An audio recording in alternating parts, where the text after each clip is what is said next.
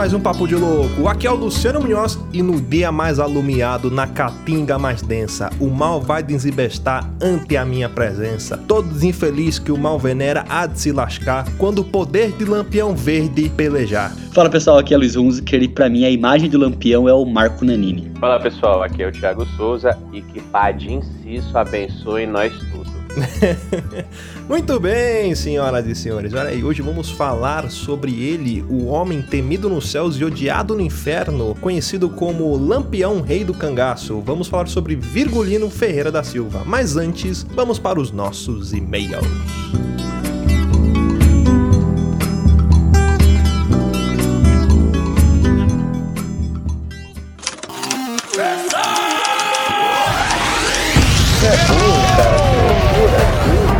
Você é burro.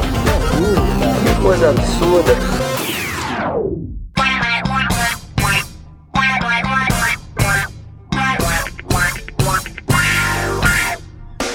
Para acompanhar a gente nas redes sociais, basta procurar por Papo de Louco no Facebook, no Twitter ou no Instagram. E para ajudar o Papo de Louco a crescer ainda mais, é muito fácil. Basta você compartilhar os episódios com seus amigos em suas redes sociais. Assim, você estará ajudando na campanha do Ololô do Papo de Louco, colaborando ainda mais para aumentar o alcance da nossa audiência. E eu não posso deixar de falar das avaliações lá na iTunes Store. Deixa lá suas 5 estrelinhas e um comentário bem bacana. Lembrando que as avaliações serão lidas neste quadro. E para o ouvinte que deseja nos ajudar financeiramente, você pode colaborar através do PicPay, do Padrim e de doações lá no PayPal. Qualquer contribuição é muito bem-vinda, e dependendo da sua contribuição, você pode ganhar recompensas e brindes exclusivos do Papo de Louco.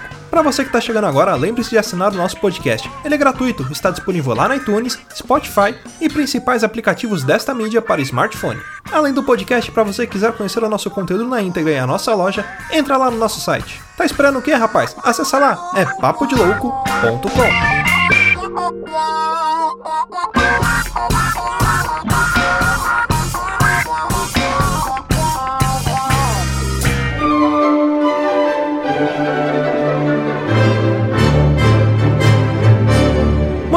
senhoras e senhores, vamos então para mais um quadro de leitura de e-mails, recadinhos e sinais de fumaça aqui do Papo de Louco. Galera, muito obrigado a você que enviou o seu relato sobrenatural lá. A gente vai fazer um programa muito bacana agora em maio. Então fique na guarda aí que vai vir coisa nova. A gente vai fazer ele um pouquinho diferente em relação a como foi o programa anterior aí que a gente fez, mas vai ser tão legal quanto eu espero que vocês gostem. Agora sim, vamos para a nossa leitura de e-mails e quem enviou um e-mail pra gente foi a Roberta Gomes. Olha aí. É Fala Vagabundo que se diz?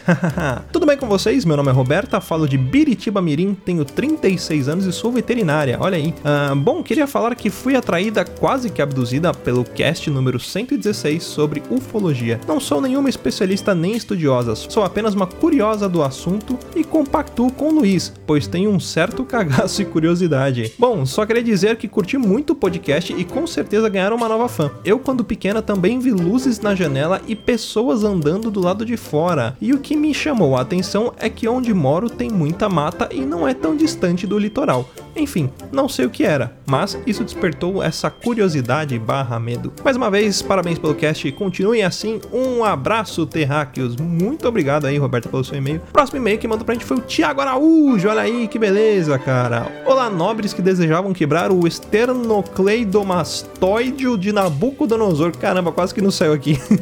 Ótimo e curioso cast sobre ufologia. Tendo a admitir que não sou um curioso a respeito de aliens, apesar de eu morar perto de um dos locais com maiores avistamentos de OVNIs no mundo, a região de Quixadá, olha aí, onde na localidade já houve reportagens sobre uma cidade no interior do interior, com relatos de todos os moradores da cidadezinha sobre um ataque vindo do céu. Objetos luminosos ficaram por cima da cidade assustando os moradores e há relatos de que alguns moradores foram picados por luzes. Olha, lembro bastante a Operação Pratos lá, os chupa-chupa, que eram também é, raios de luzes, né? Continuando aqui, também há muitos casos em Mulungu, e um em específico, a qual foi reportado no jornal local, onde um repórter resolveu subir um dos monolitos de Quixadá e encontrou dois furos redondos no topo e em ambos algo como se fosse metal derretido com tudo próximo queimado. Vou deixar o link da reportagem de Mulungu, mas a outra reportagem foi apagada do site da Verdes Mares. Olha aí, Thiago Araújo, 31 anos, ainda semi-escravo de uma loja de shopping, Calcaia, Ceará. A gente vai deixar os links lá no nosso site, beleza, pessoal? Bom, antes de ir pro cast, fica aqui os agradecimentos aos nossos padrinhos. Lembrando que se você quiser apoiar o Papo de Louco é muito fácil, basta acessar padrim.com.br barra Papo de Louco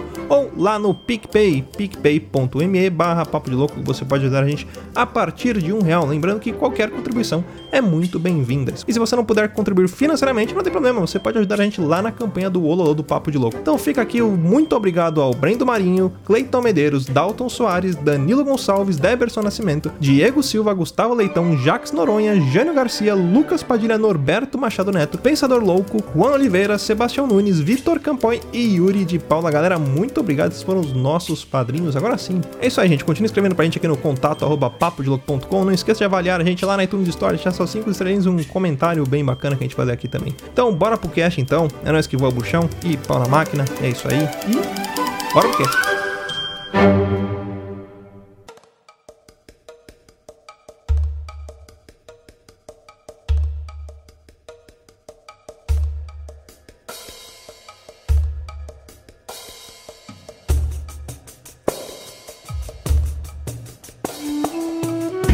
Começar mais um cast. Agora sim, vamos falar sobre ele, este homem que é amado por muitos e odiado por outros, né? Uns dizem que ele é como se fosse o Robin Hood do Nordeste ali, tirava dos ricos e dava para os pobres. Outros dizem que ele era malfeitor, como diria Chaves, né? O cara que matava, estuprava, roubava e que não tinha piedade, né? Vamos falar então sobre ele, Virgulino Ferreira da Silva Lampião. Não, mas uma coisa que a gente tem que, que lembrar aqui também, Luciano, que às vezes as pessoas elas ficam muito vislumbradas com o que vem de fora, né? O cangaço, nossa, essa época do cangaço é o velho oeste brasileiro. Sim, eu acho que não tem como negar que essas histórias que a gente tem do cangaço, esse período aí do que o norte e o nordeste tinham do Brasil, de muita disputa, muito tiroteio, muita é, bandidagem, entre aspas, vamos falar assim, é um período que seria o nosso Velho Oeste, porque era uma época, vamos falar assim, não sem lei, mas onde as leis eram muito é, difíceis de serem punidas, cumpridas e monitoradas. Então, é, esse cangaço aí acabou formando essas pessoas. Eu gostaria de dizer, Luiz, que nós não temos um velho oeste, nós temos um velho nordeste. Isso. Uhum. E exatamente isso. E para quem acha que o Lampião era como Robin Hood, eu deixo aqui uma outra observação. Ele era mais como um Billy the Kid. Exatamente. Porque ele só não roubava rico dava pro pobre. Ele ajudou alguns pobres, mas ele ia em vilas, chacinava pobres, roubava de pobres, assim como roubava de rico. Então ele realmente era um Billy the Kid e não um Robin Hood. E, e lembrando que assim, o porquê que o, o, Nordeste passou por esse. Ainda passa, né? Por, por momentos difíceis, mas naquela época era muito pior, você tinha coronelismo e enfim, né? Lembrando que nessa época o Brasil, um, um pouco antes, né? O Nordeste do, do Brasil ele era um, um lugar mais rico, só que depois começou a política do café com leite, entre a, a, a alternância do poder né, entre São Paulo e Minas Gerais, e aí o Nordeste acabou ficando meio de lado, né? E as leis lá, lá no, naquela região, elas eram é, ditadas pelos famosos donos de terras ali, né? Os famosos coronéis, né? Então, quem tinha terra tinha poder e mandava e desmandava e fazia o que quisesse ali, já que ah, o, o foco, o polo econômico deixou de ser o Nordeste para passar a ser aqui a região Sudeste, né? Como tinha essa questão da concentração de poder no, no, Nordeste, né? Como você falou, quem fazia as leis, quem ditava como deveria ser, eram os donos de terras, os latifundiários, que meio que tinham controle sobre a região, né? Então, fugia um pouco do, do que a gente entende hoje como é, república e democracia, né? Foge um pouco disso. Mas uh, né, nesse período aí aí do, do cangaço, como a gente estava falando, é onde surgiu o Lampião, né? Que nasceu em 7 de julho de, no, de 1897, é, mas dizem que ele só foi registrado em agosto, em 7 de agosto de 1900. É, isso era muito comum, né? É, porque não tinha essa preocupação, né? Não tinha essa necessidade, vamos falar assim. Não existia, que nem hoje, hoje se você não tiver uma, um registro, uma certidão de nascimento, um, sei lá, um RG, você não faz muita coisa. Na época isso não era necessário, porque o que você ia perder, vamos falar assim, entre aspas, não tendo esse registro, né? Quantas pessoas deixaram de fazer? Ele nasceu na, na cidade de Vila, Vila Bela, né? Onde fica atualmente a Serra Talhada, em Pernambuco. E ele tinha um total de, de sete irmãos, né? Foi o terceiro filho de, de um total de oito dos pais que eram José Ferreira dos Santos e Maria Sucena da Purificação. E como a gente estava dizendo na, naquela época, né? Como tinham os famosos coronéis, como que esses caras tinham o poder? Eles precisavam ter uma, uma, assim, uma força bélica para conseguir oprimir as pessoas ali e mandar naquela região. Uma das formas ali dos coronéis terem o poder era através da opressão, né? Eles tinham com eles os famosos jagunços, né? Que ajudavam com, com força armada mesmo a, a impor as suas leis ali. Você tinha também, além dos jagunços, você tinha um famoso cangaceiro, que era o cara que vivia no meio do mato ali, que se agrupava, que se escondia da polícia e tudo mais. Lembrando que a palavra cangaceiro, a origem dela é muito bacana. É engraçado que assim, você vê que muita gente fala, olha, essa é uma possível origem. Só que, sei lá, 99% dos autores falam que essa é a origem da palavra cangaceiro, que vem daquele pedaço de madeira lá, aquela estrutura de madeira que é colocada no, nas costas do boi para você poder pendurar suas coisas ali, amarrar carroça e tudo mais. E, e o nome do cangaceiro ele ganhou esse nome porque eles sempre andavam carregados de suas tralhas, panelas, armas e tudo que eles tinham, eles carregavam com eles. Eles não. Dificilmente eles levavam carroças ou coisas do tipo, né? É o nome daquela dessa haste que se coloca no pescoço dos bois no carro de boi chama canga. Isso, exato. E os cangaceiros levavam o rifle segurando nos braços, ele atravessado nas costas, né? Uhum. Com os dois braços e parecia uma canga de boi. Então viu esse nome, cangaceiro, porque eles viam. Ao contrário dos jagunços, que eram é, funcionários da fazenda do coronel, esses cangaceiros eles eram jagunços, mas que pulavam de fazenda em fazenda, como se fossem mercenários. Uhum. E às vezes, e aí eles começaram a formar bandos deles mesmos, né? Entre eles, vários bandos que, que às vezes prestavam serviços ou simplesmente só atacavam fazendas, roubavam. Sim, e eles ficavam ali no meio da caatinga, né? E outra curiosidade aí, a palavra caatinga, né? O Ka significa mata e tinga branca, então mata branca. Bom, e nessa época o Lampião, o jovem Lampião ali, com seus em torno de 18, 19 anos, ele era artesão, né? Algumas informações que a gente tem que ele era artesão, ele era alfabetizado e usava óculos já desde essa época. É, e mais pra frente a gente vai explicar o porquê que eu falei desde essa época, né? Que tem muito mistério a respeito do olho cego dele também. E ele era de família humilde, mas apesar de ser alfabetizado, ser artesão. E na região que ele morava, a família dele vivia em conflito com outras famílias por disputa de terra. Aí também existiu muita controvérsia a respeito do, do momento exato em que ele entrou pro bando, né? Na época existia um bando famoso, que era o bando do Senhor Pereira, né? Que era um, grupo de cangaceiros que dominavam uma região ali onde ele, ele nasceu. E tem gente que diz que ele já fazia parte deste bando, e tem gente que fala que ele só passou a fazer parte deste bando depois que numa disputa de terra ali da família dele, os pais dele, aliás, os pais não, o pai dele foi morto num confronto armado, né? E aí ele, em busca de vingança, ele entrou pro bando que naquela época quem tava ali no meio do tiroteio também era a famosa volante, né? A volante era a polícia da época, que op- oprimia também, ajudava, era, era o lado do era o lado opressor do governo ali, não só dos, dos coronéis que tinha, você também tinha uma opressão do governo em cima da população ali. Sim, e o Lampião, a gente falou essa questão, né, dele, da característica dele, de ser artesão, usar óculos, era algo muito incomum nessa época, né, porque falam que ele era muito instruído, ele usava o óculos de leitura, né, que ficou uma marca aí da, do- da- vamos falar do personagem, da, da personalidade dele, é, e ele também era um cara que sabia tocar sanfona, gostava de fazer poesia, fazer é, música, ele era um cara muito, é, vamos falar assim, instruído nessa parte, né, não era, é, ele era pobre, mas não era uma pessoa que não tinha conhecimento, né, ele tinha é, instrução suficiente para poder buscar as informações. Diz a lenda que aquela música Olê Mulher Rendeira, alguns versos foram compostos por Lampião, que essa música tem várias versões também, né? Tem a parte que fala, ah, tu me ensina a fazer renda, que eu te ensino namorar. E tem outras, outras versões. E uma das versões famosas é, dizem que foi composta por Lampião em que em um determinado momento, mais, mais pra frente da história, que ele foi atacar uma cidade, cerca de 50 cangaceiros que estavam ali com ele, eles atacavam a cidade cantando em cor essa música. Imagina que, que sei lá, cara, não sei se é aterrorizante ou se bonito, né? Porque você vê os caras metendo bala e cantando. A gente fala dessa questão do Lampião também, né? Mas ele era uma pessoa muito religiosa também, né? Falavam que ele sempre rezava, sempre participava de, de culto, é, sempre é, respeitava muito as entidades religiosas. Isso também marcou muito ele, né? Essa devoção dele aí por, pelo padre Cícero aí, né? Que ficou marcado também na- no, no cangaço em geral, né? Ficou uma marca desse período.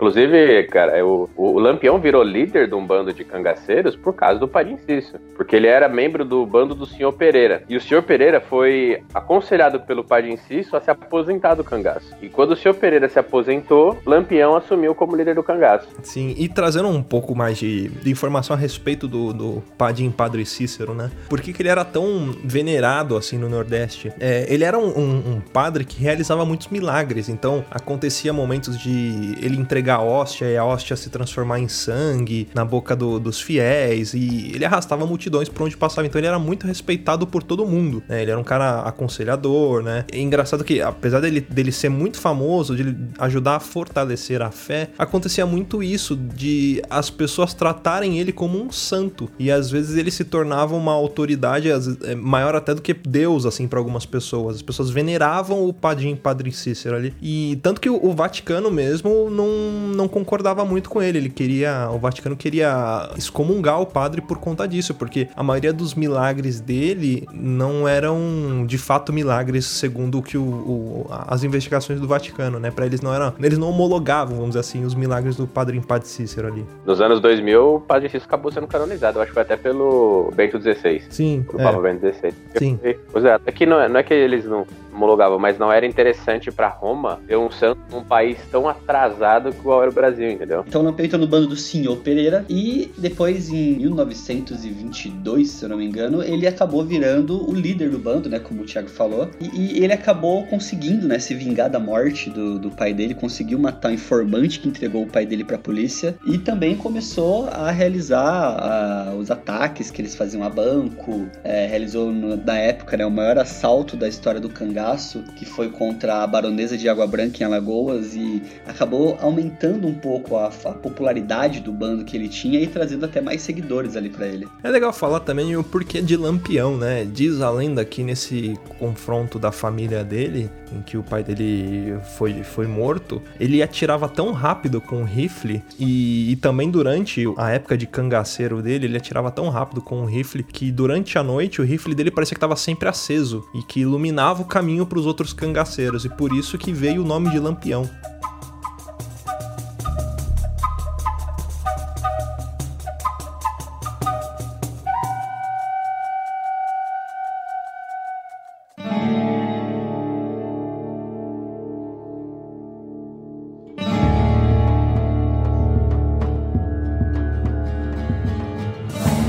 Uma coisa também que não pode esquecer é que o Lampião, por um período, ele até chegou a seguir uma entre aspas, carreira militar ali, né? Ele chegou a fazer parte da, da, da parte militar ali do, do, do, Nordeste, mas depois disso ele acabou desistindo, entrou pro bando, e parte do conhecimento de armas que ele tinha também veio desse, desse período que ele passou como um soldado, vamos falar assim, né? Uhum. É, ele tinha muitas armas ali que eles adquiriram, vamos falar assim, extraviando, né, da, dos militares, e também conseguiu em batalha, né? Em, em disputa ali, matar os adversários e ficavam com armamento. Era a época da Velha República ainda. Foi bem na época da, de começou a coluna Prestes. E aí o Floro Bartolomeu, que era deputado de Pernambuco naquela época, ele, Floro Bartolomeu é uma grande figura do Nordeste também, né? Convenceu ele o padre, e o padre Inciso, conversaram com, com o Virgulino, né, com o Lampião, e falaram para ele se juntar ao exército, o batalhão patriótico, né, do Floro Bartolomeu, em troca da patente de capitão.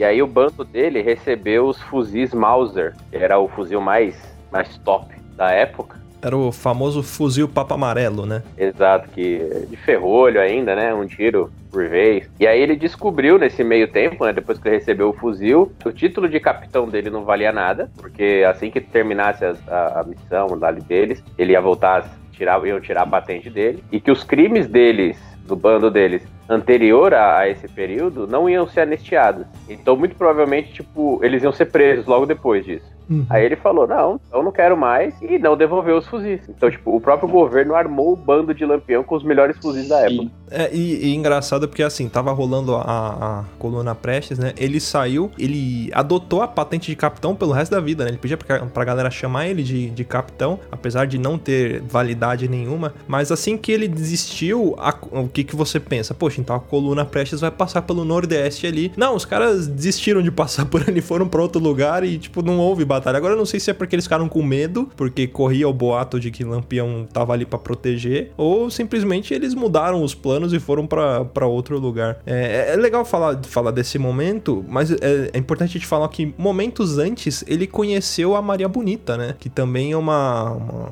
uma personagem importante para essa história aí. Foi a primeira mulher a, a integrar o bando ali, né? Uh, muitos cangaceiros eles tinham mulheres, as suas esposas, mas elas ficavam em casa. A partir do momento que o Lampião se casou com Maria Bonita, ela começou a fazer parte do bando e isso incentivou outras mulheres também a fazerem parte do, do bando ali. E é engraçado a história dos dois que diz a, que o Lampião ele foi na, no ano de 29 atacar a fazenda em que ela morava ali e ele viu ela, né? E ele se apaixonou por ela e depois e ele saiu, né? Não atacaram a fazenda. Depois de um ano ele voltou e ele raptou ela. Tem até um dessas, desses contos de cordéis que dizem que foi o próprio diabo que prometeu uma mulher para ele, que falava para ele que se ele matasse muita gente e ele não perdoasse ninguém, ele ia receber uma mulher que ia acompanhar ele pelo resto da vida, só que ele tinha que manter essa promessa, né? E aí dizem mais para frente que Lampião perdoou um homem, não matou esse homem e por conta disso a maldição caiu sobre ele e ele morreu, mas é uma, uma lenda de, de cordel, que é bem bacana também.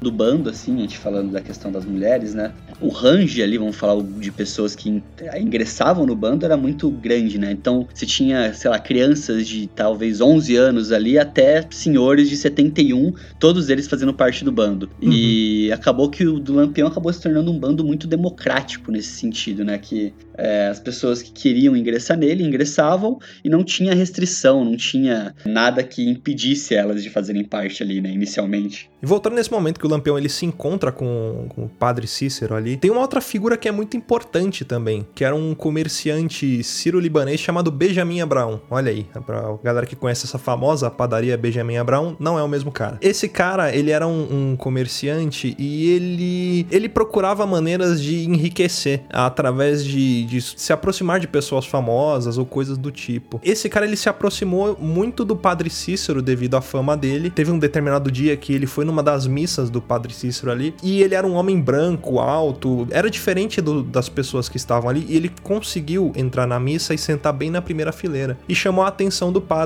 E aí depois o padre ele queria falar com o padre, chegou a informação e o padre falou: Olha, é, quem é aquele homem ali? Aí ele foi apresentado como um homem que nasceu na terra de Jesus. E aí despertou mais interesse ainda do, do padre Cícero, né? E eles ficaram amigos, ele começou a trabalhar junto com o padre Cícero, cuidar das finanças e tudo mais da, da igreja. E no determinado momento houve essa, esse encontro do Lampião com o padre Cícero. Esse Benjamin Abraão, ele foi atrás de uma produtora lá no Nordeste para conseguir equipamento e pegou algumas câmeras, é, filmadoras para poder registrar algumas imagens de Lampião. É, então essas imagens que a gente vê na internet do bando de Lampião foram todas registrados por esse cara, esse Benjamin Abraão. E graças a ele que também ajudou a popularizar o mito, né, do, do Lampião. Ele conseguiu ter umas proporções bem maiores e um registro histórico muito rico por conta desse período em que eles conviveram ali. Dizem que ele, ele conseguiu encontrar o Lampião entre duas ou três vezes ali, né, para fazer esses registros de imagem. Tem gente que fala que foram duas, tem gente que fala que foram três, que na primeira vez é, ele perdeu o, o, os filmes, então ele teve que ir mais duas vezes ali para registrar, mas graças graças a esse cara que ajudou a dar força para esse mito também. Falam também que em 26, é, um jornal conseguiu acesso ao bando do Lampião e fez, vamos falar assim, a primeira matéria oficial, né, falando sobre o Virgulino e o bando. E o que eles escreviam na matéria era que o Lampião era um cara magro, de estatura mediana, pele escura, cabelo bem, cabelos fartos e negros, com um chapéu de feltro simples, ele não usava muito daqueles enfeites que os cangaceiros costumavam colocar nos chapéus, né, para poder ser os medalhões, tudo mais ali dele. Também calçava alpargatas de couro, é, que era comum dos vaqueiros. Usava um lenço verde no pescoço, preso com um anel de brilhante e vários anéis e pedras preciosas nos dedos, com o seu rifle, a pistola e um punhal que ele sempre carregava. Então, a imagem do Lampião é, sempre foi essa. Ele é um cara que não era muito. É, que geralmente os cangaceiros, né? Eles tinham esse costume de pegar, por exemplo, joias e tudo mais que eram adquiridas do, das vítimas e carregar com eles como se fossem amuletos, né? Hum. O Lampião fazia isso também, mas não era tão, vamos falar assim, espalhafatoso como outros cangaceiros que tinham por aí. Ele era, ele era um pouco vaidoso, né, nesse sentido. Ele e a Maria Bonita dizem que ele gostava muito de andar bem arrumado e bem perfumado. perfumado. É, tanto que esse Benjamin Abraão, ele era um cacheiro, né?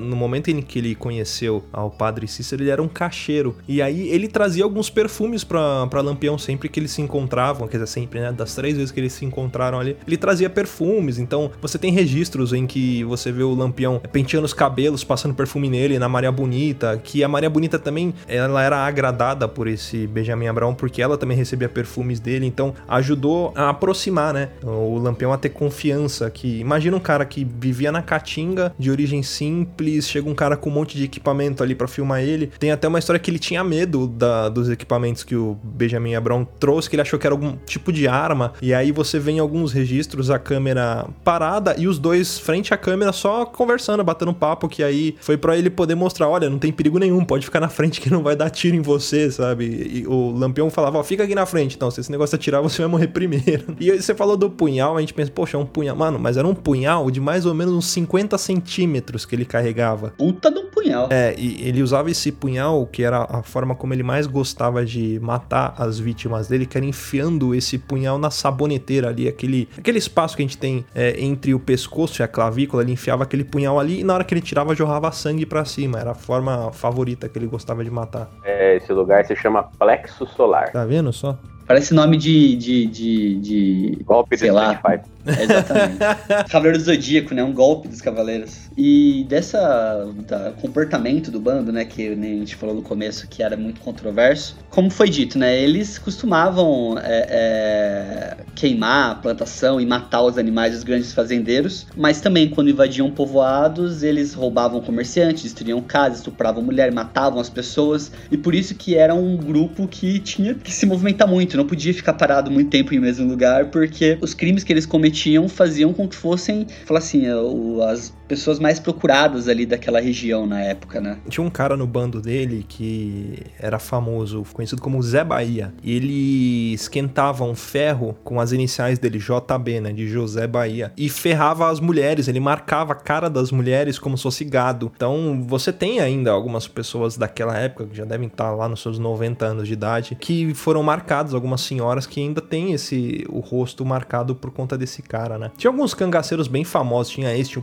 Curisco, tinha uma galera ali que, que, que tinha uma, uma fama boa também. Dizem que o Curisco era o cangaceiro fiel do, do Lampião ali, né? Era o braço direito dele, né? Inclusive, o, tem a, algumas pessoas, minha família é da, da Paraíba por pai de pai, e uma coisa que eles falam que antigamente eles falavam que as pessoas gostavam do Lampião até conhecer ele, porque tipo, ah, tinha aquela aquela vila muito pequena bem no meio do nordeste da Caatinga.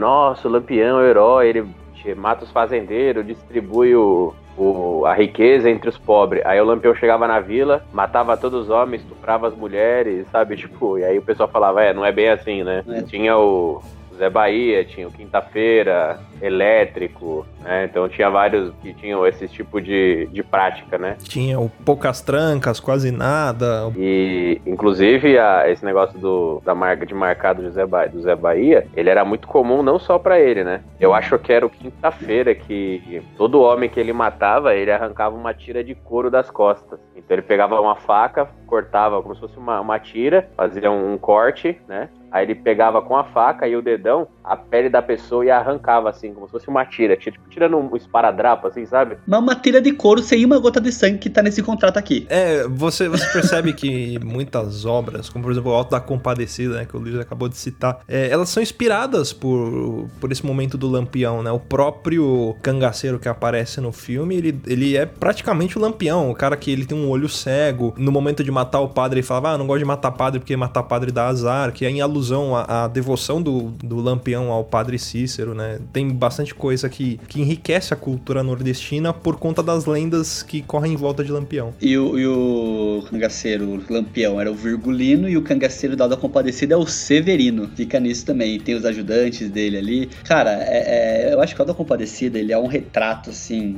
claro, fictício, fantasioso, mais comédia desse período, mas que mostra muito isso daí. Uhum. A, a discrepância que tinha nessa época, né? Você tinha pessoas miseráveis ali, que nem é, mostra no filme o João Grilo Chicó, né? E tinha pessoas ali que nem os fazendeiros, tinha a polícia corrupta, tinha os matadores, tinha um grupo de pessoas ali, vários tipos de pessoas que compunham aquela, aquele cenário que era vivido na época, né? É, o- dizem também que o personagem João Grilo também foi inspirado no, no Lampião, que ele era astuto como o João Grilo. Ele, apesar de ser um cara malvado, matador, cruel, ele era muito astuto e difícil de ser enganado, né? Que é como é o, o João Grilo. Quando a gente fala também dessa questão, né? Que, ah, ele fazia todas essas maldades, ele não era burro, tá? Então ele também fazia, tentava fazer boas ações ali pras pessoas para poder melhorar a fama dele, né? Então ele fazia festas, dividia comida e, o saque com algumas pessoas que precisavam, mas sempre nessa, nessa balança aí desequilibrada, né? Sempre fazendo uma coisa muito mal e depois tentando compensar de uma forma ou de outra para tentar equilibrar um pouco isso, né? Mas é sempre é aquela questão, a fazer um crime, uma coisa desse tipo aí, dificilmente vai ter algo que possa compensar ou anular esse problema, né? Isso que era o problema maior do Lampião. Ele cometia muitos crimes, mas tentava compensar com ações, vamos falar assim, de caridade, né? Que é mais ou menos a forma de atuar que os fazendeiros tinham na época também, né? Que Uhum. faziam coisas muito ruins e tentavam depois comprar as pessoas de alguma forma ou de outra. né? É, porque em em determinados momentos eles precisavam da população, né?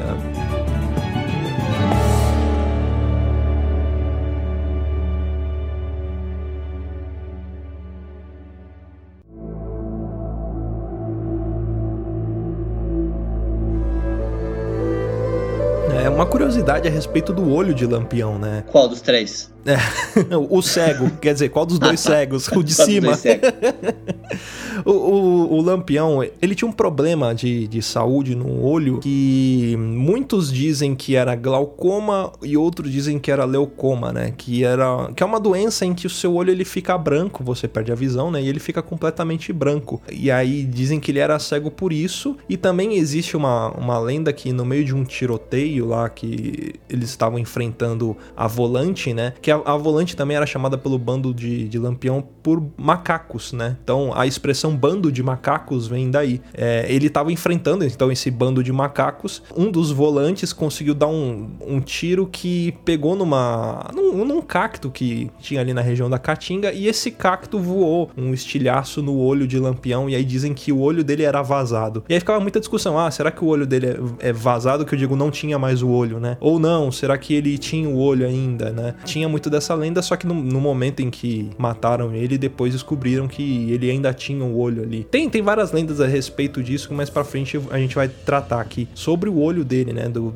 de ser cego, se era por doença ou se era por algum flagelo ali, um machucado. Bom que ele não precisou mais fechar o olho pra mirar, né? É, dizem que ele era muito Melhor. bom de mira, talvez fosse por isso, né? Porque ele já tinha o foco pronto ali. Mas o que nem você falou da, da Maria Bonita também, né? Que eles ficaram juntos ali. É interessante ver que a Maria Deia, né? Que é o nome verdadeiro dela, ela era uma filha de fazendeiro e era casada, né? Mas ela tinha um amor meio platônico ali pelo Lampião. E depois que o Lampião invadiu lá o, o vilarejo deles lá, ela acabou fugindo e indo embora com ele e acabaram se casando. E inclusive teve uma filha, né? A Expedita. É, é, a E- Expedita acho que ela é viva até hoje. É, que sobre, sobre a Maria Bonita, é legal falar também que na época em que ela era casada, ela brigava muito com o marido dela. Ela ficava indo entre a casa dos pais e a casa que ela morava com o marido dela. E o Lampião conheceu ela na casa dos pais dela, né? Que foi num, num desses momentos aí. Dizem que na segunda vez que o Lampião apareceu lá, ela virou pra ele e falou assim: E aí, você vai me levar ou quer que eu te acompanhe, né? Tipo, e aí falam, né, que pela primeira vez o Lampião foi derrotado por uma mulher, né? Que a primeira derrota dele foi ali, né? Que ele foi vencido, né? Que o coração dele se, se quebrou, vamos dizer assim. Que ele não, não teve reação e ele se apaixonou por ela. Ele, ele se entregou. Exatamente. Foi o primeiro momento, momento. que o é, Lampião se entregou. Se rendeu. é. Mas ah, e depois disso, né, acabou virando, vamos falar assim, celebridade, eu acho que é muito pesado, mas acabaram virando personalidades muito famosas ali daquele, daquela época. Tanto que em 1930, até o The New York Times fez uma notícia falando sobre Lampião e Maria Bonita ali no cangaço do Brasil, Uhum. Pra ver qual que foi a repercussão que eles tiveram nessa época, né? E depois veio o Benjamin Abraão também, que fez aquelas filmagens e ajudou mais ainda a divulgar a imagem dele. E uma das coisas que contribuiu para a lenda do Lampião, cara, é que ele foi é, atingido várias vezes, né, por tiros. Só que ele nunca utilizou serviço médico, né? Ele nunca foi para um hospital, para algum doutor se curar. Só que quando a Maria Bonita foi ferida, foi atingida e perdeu muito sangue, ele cancelou a, o ataque que estava tendo, eles estavam fazendo, né, para levar ela para o hospital, para a cidade, para procurar socorro.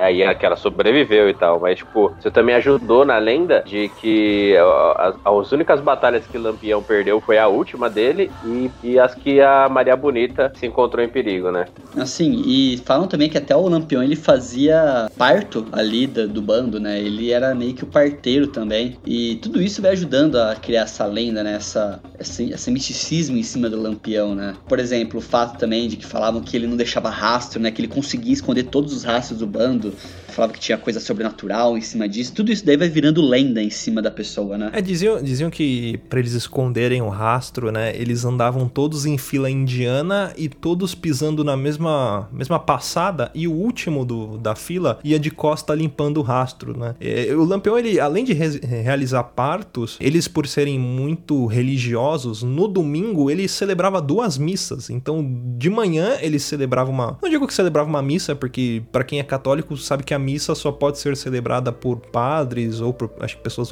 enfim. Tanto que algumas vezes quando você vai na missa e não tem um padre, não é uma missa e, apenas é uma celebração. Que o momento da missa em si, o que realmente é a missa, é o momento da consagração da hóstia ali. Ele realizava isso e eram geralmente no domingo duas vezes por dia. Então de manhã eles rezavam, tinha o momento de comunhão que o próprio Lampião dava e depois no final da tarde eles também rezavam ali, todos ajoelhados. Eles colocavam uma imagem, um quadro com o coração de Cristo e se ajoelhavam ajoelhavam ali e faziam a, a oração voltados para essa imagem também. Sim, a gente pode também elencar algumas curiosidades, né? Diziam, né, o que o Virgulino, ele se dizia sonhar em ser governador de um novo estado, que ele queria formar, né, com pegando pedaços da Bahia, Pernambuco, Alagoas e Sergipe, né? No caso é bem um miolo da Caatinga ali, né?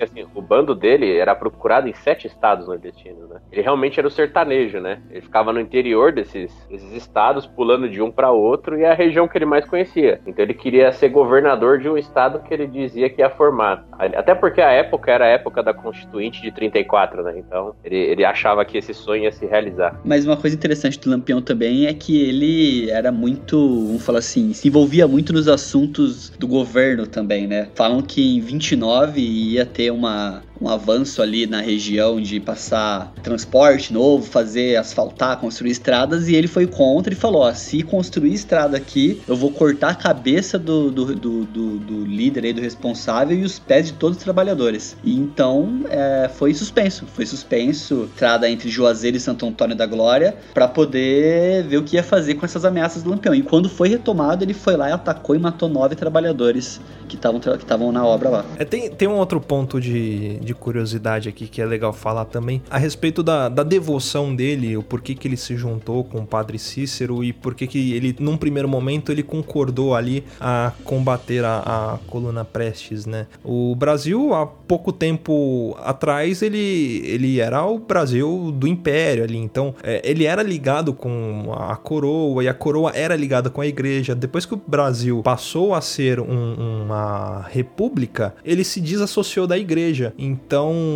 o Lampião ele era meio que contra isso, porque era como se o país passasse a ser, como virou um estado laico, passou a ser um, um, país pecador. E aí, por conta disso, ele também ele foi uma das coisas que ajudou ele a se motivar a, a, a enfrentar a coluna Prestes e combater o próprio governo também, né? Que a coluna Prestes é, não, não fazia parte do governo, era, enfim, a gente pode até fazer um episódio a respeito disso que era uma tentativa tentativa do, do, do Prestes ali de atrair pessoas para seguirem a ideologia dele, né? Tem o episódio da intentona comunista, mas mais para frente a gente pode trazer esse episódio para cá pro cast. É, outra coisa que era engraçada é que assim, os cangaceiros eles consumiam muito álcool, né? Eles bebiam demais, principalmente cachaça. Só que o Lampião não, o Lampião ele não Não, é que ele não gostava, mas ele preferia conhaque e não bebia muito. Alguma coisa que ca- causava estranheza no resto do bando era ele não beber muito e gostar de conhaque. O que eu fa- acho mais surpreendente desse período ali, né? É o fato do, do bando do Lampião ter durado 20 anos, mesmo sendo perseguido por policiais, inimigos nos sete estados do Nordeste, conseguiram durante 20 anos ficar de pé ali e continuar é, fazendo as rotas e os ataques deles ali, né? Tem também o mistério das munições dele, né? Porque por ser um bando, como que eles conseguiam tanto armamento e tanta munição, né? Além do, do fato deles é, recolherem as armas da volante quando eles batalhavam, eles pegavam as armas dos soldados abatidos. Diz a lenda que eles conseguiam apoio de alguns fazendeiros, né? Que eles acolhiam o bando de Lampião para eles poderem descansarem ali, ficar um pouco alocado. E esses locais eram conheci- conhecidos como coiteiras. E eles se escondiam ali, ninguém sabia que eles estavam ali, e os próprios fazendeiros davam pouco de apoio para ele em troca de não serem atacados. Né? Porque lembra, a gente tá no período do, do coronelismo, você tem os jagunços, os cangaceiros que também estavam do lado desses coronéis. Então era uma forma de, dele conseguir patrocínio ali, um financiamento, né? E seguir com o bando dele, era uma forma do, do coronel se sentir protegido e não ser atacado.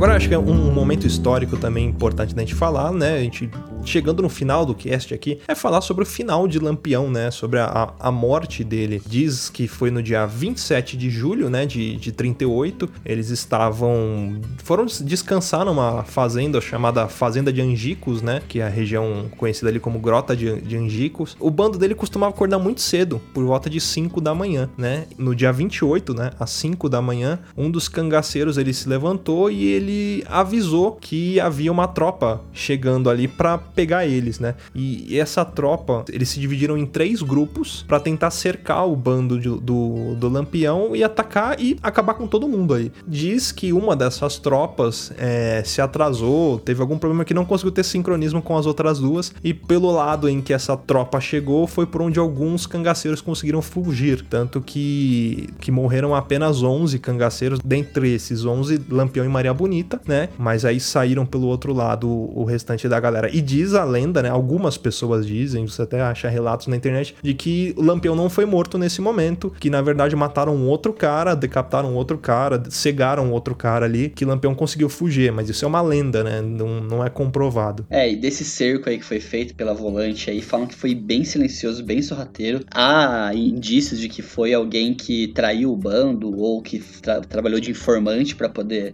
passar o local Uhum. e foi atacado com metralhadoras portáteis, né? Então eles cercaram ali e acabou fazendo um, um, um killbox ali do, do, da- do bando, né? Como não foi sincronizado os três ataques, conseguiram fugir, mas ficou difícil dali deles conseguirem escapar daquela região. Quem conseguiu foi pelaquela rota que ficou aberta. E foram 20 minutos de ataque, né? Desses 34 cangaceiros, 11 morreram. O Lampião falam que foi um dos primeiros a morrer ali nesse, nesse tiroteio aí. Os próprios policiais da volante decapitaram, né? O Lampião. Há pessoas, né? Há indícios de que a Maria Bonita não tinha morrido ainda, mas ela tinha sido ferida gravemente e ela foi degolada viva. Os outros que foram degolados também foi o- os cangaceiros que eram conhecidos como Quinta-feira, Mergulhão. Esses dois também estavam vivos quando foram degolados. Luiz Pedro, Elétrico, Moeda, Alecrim, Colchete e outras duas mulheres, a Enedina e, Mar e Marcela. Marcela, né? E o que acontece? Surgiu esse, esse, esse boato de que o Lampião tinha sumido porque um dos policiais, na, na hora que viu que o Lampião estava morto, ele deu uma coronhada na cabeça de Lampião. E isso deformou. E por isso falou que não, isso não era Lampião e tal, mas acho que foram feitos alguns testes depois e viram que realmente era Lampião. E as cabeças dessas pessoas foram, foram dispostas numa escadaria, numa escadaria para servir de exemplo aí pra pra todo mundo e como um troféu aí pra dizer que o, rei dos cangaceiros tinha sido, tinha sido pego e morto, né? E, É. e um detalhe importante que em Mossoró tem o memorial do cangaço e dizem que foi justo, acho que foi em Mossoró mesmo que foi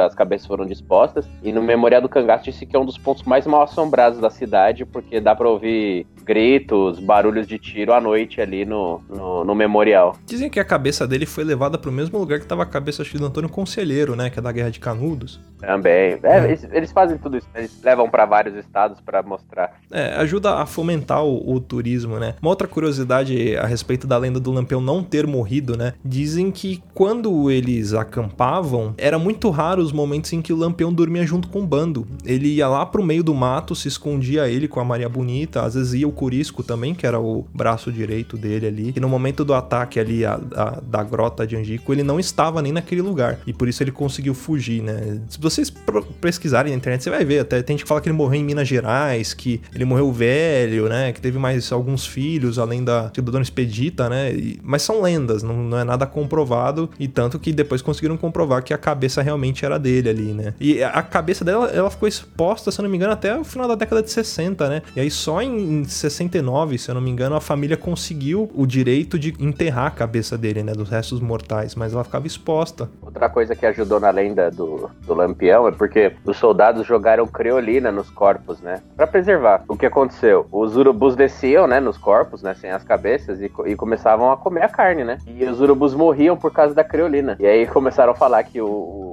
o corpo dos cangaceiros, tipo, as coisas eram tão ruins que a carniça deles matava o urubu que tentava comer. E aí também foi aumentando a lenda, né? Foi fomentando a lenda. E uma coisa também interessante é ver a questão do, do Lampião e os irmãos dele, né? Porque de todos os irmãos, somente um, que foi o João, que morreu depois do Lampião. Ele sobreviveu mais tempo ali do que os outros irmãos dele, né? Alguns dos irmãos ainda eram do cangaço também, mas mesmo tendo essa visibilidade, sendo visado dessa forma, ele conseguiu sobreviver mais tempo do que os irmãos. E durou 20 anos o cangaço dele, né? Pensando nessa época, é um período muito longo de se for levar em conta. Esse irmão dele, eu acho que, não sei se foi esse, tá? Mas tinha um dos irmãos dele que, que não era cangaceiro, né? Que, por isso, talvez que esse cara tenha vivido mais. Sim, né? se não me engano, é esse mesmo, é, se não me engano. Era o único que se recusava a seguir, mas todos os outros, eles eram faziam parte ou do bando de Lampião ou de outros, outros bandos ali. Ah, eu queria fazer uma errata na minha fala. O memorial em Mossoró não é o memorial do cangaço, é o memorial da resistência. Porque Mossoró foi a única cidade que resistiu à invasão do, do Lampião. Lampião. Então, foi a única cidade nordestina que, que repeliu o ataque. Então é o memorial da resistência, tá? E as cabeças eles não foram expostas na cidade de Piranhas, tá? Né, que é onde eles ficaram na escadaria da prefeitura junto com os apetrechos, né? Então, aí foi nessa cidade aí que eles ouvem os gritos e, e lamentos aí do, das almas dos cangaceiros. Aliás, ficou uma, uma, curiosidade aqui que, além da, da, das lendas, enfim, do Lampião ter sido um compositor, dizem que ele inventou o chachado, né? Que era uma dança muito comum entre os cangaceiros, mas aquele passinho mais conhecido do chachado, aliás, chachado, por que, que tem esse nome, né? É do barulho das sandálias rastando no, no, no chão, né? Por isso que se chama chachado. O passo mais conhecido diziam que foi inventado pelo Lampião, olha aí. E daquela questão que a gente fala do Lampião ser muito instruído, né? Ele gostava muito de ler. E ele era um pouco egocêntrico, porque ele gostava muito de ler notícias sobre ele. Então, os ataques tinham, ele pegava os jornais da região e ficava vendo se viam notícias sobre o ataque, sobre ele, alguma coisa falando sobre o bando. Ele tinha muito esse desejo de, de ver notícias e informações sobre ele na mídia, né? Bom, galera, acho que tem, tem bastante coisa que a gente trouxe aqui, bastante coisa interessante. Você que tiver interessado, é bom pesquisar a respeito desse assunto. Como a gente sempre fala aqui nos nossos episódios de história, nós não somos somos historiadores, apenas curiosos e trazemos aqui algumas iscas intelectuais, né? Como dito por Luciano Pires, lá do Café Brasil, parafaseando. É, então pesquisem, é, tem, tem, muita coisa interessante, a gente vê que a nossa cultura é muito rica, né? Até no episódio que a gente trouxe aqui a respeito dos brasileiros na Segunda Guerra Mundial, você que ainda não ouviu esse episódio, corre lá pra ouvir, que é bem interessante. Tem muita história que a gente não conhece a respeito do nosso próprio país. A figura do Lampião é uma figura que às vezes ela fica meio obscura na nossa mente, né? A gente não sabe realmente, ah, a gente sabe que foi um um cangaceiro, que ele era malvado, que ele ajudava os pobres. Mas essa é a visão geral que o brasileiro médio tem ali. Mas não se sabe muito a respeito da história dele, né? Até porque ele vivia escondido. Então, grande parte das coisas que eram relatadas por ele, ou eram pelo que, que gerava de notícia ali dos ataques que ele fazia. Então, você tem registros de jornais, ou pelos registros que o próprio Benjamin Abraão fez, né? Então, mais o quadro geral é mais ou menos esse aí que a gente passou para vocês. espero que vocês tenham gostado aí aí, mandem e-mails pra gente aí, se vocês tiverem alguma história. Eu, particularmente, tenho uma história de ligação da minha família com o Lampião. Eu não consegui conversar com uma tia minha, mas ela sabe bem dessa história. Não sei se a minha família era ligada a um dos cangaceiros ou se foi atacada. Enfim, eu vou tentar trazer isso pro próximo cast no quadro de e-mails ali. Então, se vocês tiverem histórias também relacionadas ou curiosidades ou pontos que a gente não trouxe aqui para tentar enriquecer o cast, manda e-mail pra gente lá no contato arroba papodelouco.com e a gente vai ficando por aqui. É isso aí, até semana que vem. Beijo na bunda, até o próximo cast e tchau. Rei de homem. Abraço.